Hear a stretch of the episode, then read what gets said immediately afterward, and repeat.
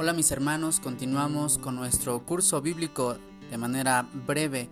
Te saluda el diácono Miguel Ángel Betancourt y te invito a un encuentro con la palabra a través de la historia de la salvación. En el Antiguo Testamento, como venimos diciendo, Dios creó todo lo que existe, el tema primero, y en el segundo, este hombre, puesto como cúspide de la creación, hombre y mujer, los había creado, tenían una amistad con Dios, sin embargo, ellos, con toda libertad, decidieron romper esa amistad. Esta fractura, esta ruptura, la conocemos como pecado. Pecado es un acto de desamor. La soberbia, la desobediencia, los demás vicios o pecados, perdón, eh, se desencadenan del no querer vivir en el proyecto que Dios propone. Pero la historia no termina ahí. Aun cuando el hombre ha caído y Dios sale a buscarlo porque éste se ha escondido, Dios le promete que de la descendencia de la mujer nacerá alguien que le pise la cabeza. Hay un protoevangelio, una promesa de salvación. Y para este plan, Dios ha querido irse revelando poco a poco, formando un pueblo para que ahí se manifieste su gloria. Todo el libro del Génesis, entonces, en resumen, trata sobre los orígenes, el origen del mundo, el origen del hombre, el origen del mal, del pecado, y también el origen de un pueblo. Dios pone su mirada en Abraham. Así se llama este tercer tema. Abraham confía en Dios. Y es que este hombre que tenía prácticamente 75 años y vivía en Ur de Caldea, es sensible a la voz de Dios que le dice en el libro del Génesis capítulo 12 versículo 1, deja tu tierra, ve a la tierra que yo te mostraré. Esa era una locura para tener 75 años y dejar la tierra que le daba seguridad, estabilidad, para ir quién sabe a dónde. Sin embargo, la fe de Abraham es grande. De hecho, conocemos a Abraham como padre de la fe. Y es este, Abraham, un patriarca que cree en Dios. De su descendencia nacerá todo un pueblo y será luz para las naciones. Bueno, pues Abraham, creyendo en el Señor, sale de su tierra aproximadamente en el año 1800 a.C. y se dirige por solo fe y voluntad en seguir a su Dios, a quien va conociendo y quien tiene una amistad con él. Toma a su esposa Sara, sus ganados, parte de sus pertenencias, incluso le acompaña a su sobrino Lot y emprenden un viaje. Son peregrinos de la fe. En el capítulo 15, versículo 5, Dios vuelve a ratificar su promesa y le dice, mira Abraham, sal, sal y, mira al cielo, cuenta las estrellas si es que puedes, así de innumerable será tu descendencia. O si puedes contar las arenas de la playa marina, igual de innumerable será tu descendencia. Esta es una prueba ya de fe, creer que que vendrá una descendencia porque prácticamente pasan 25 años y no hay hijo por parte de Abraham y Sara, quienes ya son mayores y estériles, no podían tener hijos. Entonces creer que de él vendrá una descendencia, creer que serán además innumerables, ¿cómo es posible eso? Por la fe, por la fe tan grande que tiene Abraham. En el capítulo 18 de este libro del Génesis encontramos una llamada teofanía, donde tres hombres visitan a Abraham y le profetizan, le aseguran que dentro de un año volverán y ya tendrá Sara un hijo. Sara se ríe eh, y de hecho Isaac, el hijo de Abraham y Sara, significa eso, hijo de la risa, porque en la ancianidad tenía Abraham ya casi 100 años cuando su mujer dio a luz al hijo de esta promesa. Isaac. Nos podríamos preguntar, además, si hemos escuchado tal vez la historia de Ismael, un hijo de Abraham anterior al que le dio Sara. Esto porque después del tiempo y ver que no, se no, conseguían la promesa, Sara también de buena fe, le da a su esclava Agar para que por ella tenga un hijo. Sin embargo, Dios le muestra que no es Ismael el hijo de la promesa, sino Isaac, al que ama de todo corazón cuando viene su nacimiento. Y en los capítulos 22, 24, sobre todo en el 24, vendrá una prueba definitiva de la fe a Abraham, porque Dios le ha dado un hijo, un hijo que le dará descendencia. La descendencia es muy importante para la cultura veterotestamentaria y cuando se lo da y cuando va creciendo, tal vez tendría unos 12 años, cuando Dios le habla en sueños a Abraham y le pide que sacrifique a su hijo Isaac.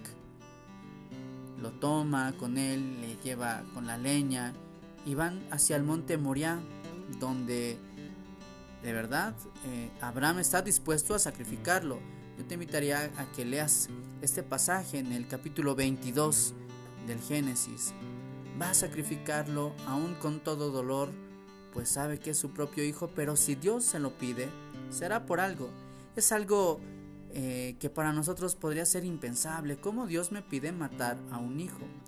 Sin embargo, la fe de este hombre lo mueve y cuando está dispuesto, un ángel lo detiene, según los versículos 12, 18, y le dicen, no toques al niño, no le hagas nada, pues ahora veo que temes a Dios, ya que no negaste a tu hijo, el único que tienes. entonces viene eh, la ratificación que Dios quiere para Abraham. Le dicen estos ángeles, porque obedeciste a mi voz, yo bendeciré por medio de tus descendientes a todos los pueblos de la tierra. La fe de Abraham fue enorme, enorme. Un hombre que sale de su casa porque Dios le promete bendición y luego le da un hijo a quien también eh, le pide sacrificar, pero finalmente no lo hace y Abraham se convertirá en un pueblo de grandes naciones. Abraham lo conocemos también, además de su fe, como un patriarca, como un verdadero padre. Abraham tuvo a Isaac. Isaac tuvo a dos hijos, Esaú y Jacob.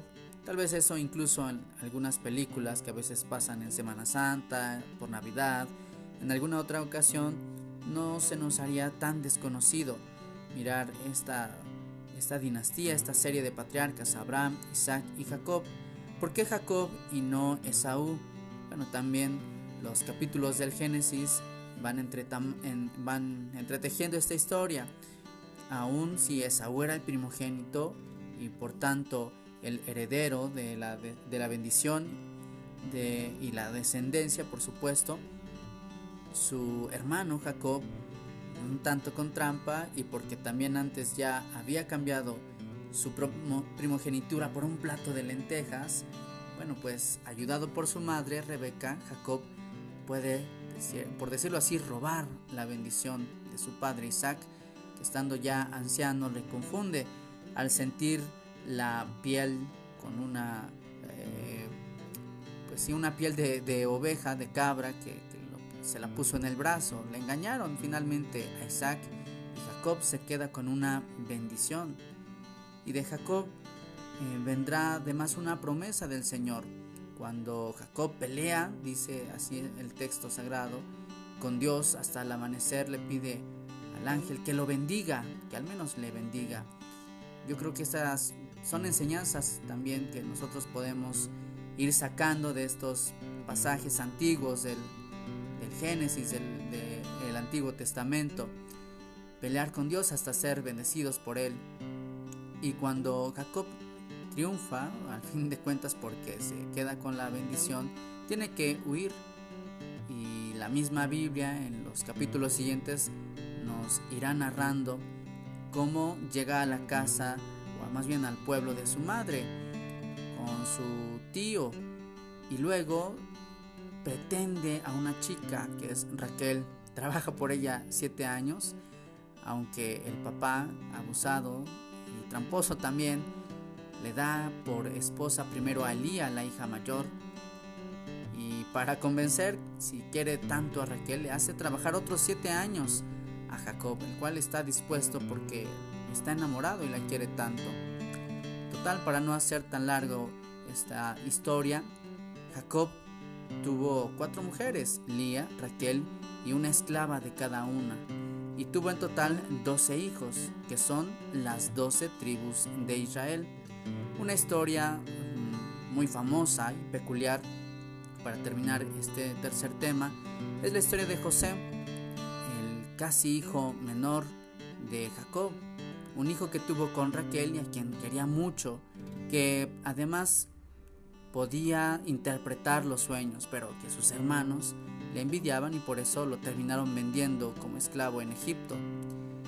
Las vueltas siempre que dan la vida sorprenden porque más tarde José será eh, el dedo chiquito del faraón y podrá profetizar o más bien interpretar siete años de abundancia y después siete años de escasez.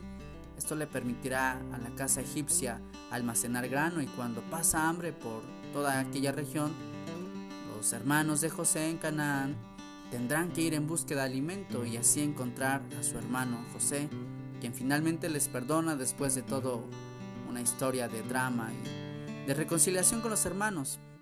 La providencia siempre triunfa, el perdón que reconcilia a José con sus hermanos y puede volver a ver a su padre, abrazarlo, besarlo y pues traerlo a casa donde tiene de cierto modo comodidad y lo necesario para vivir.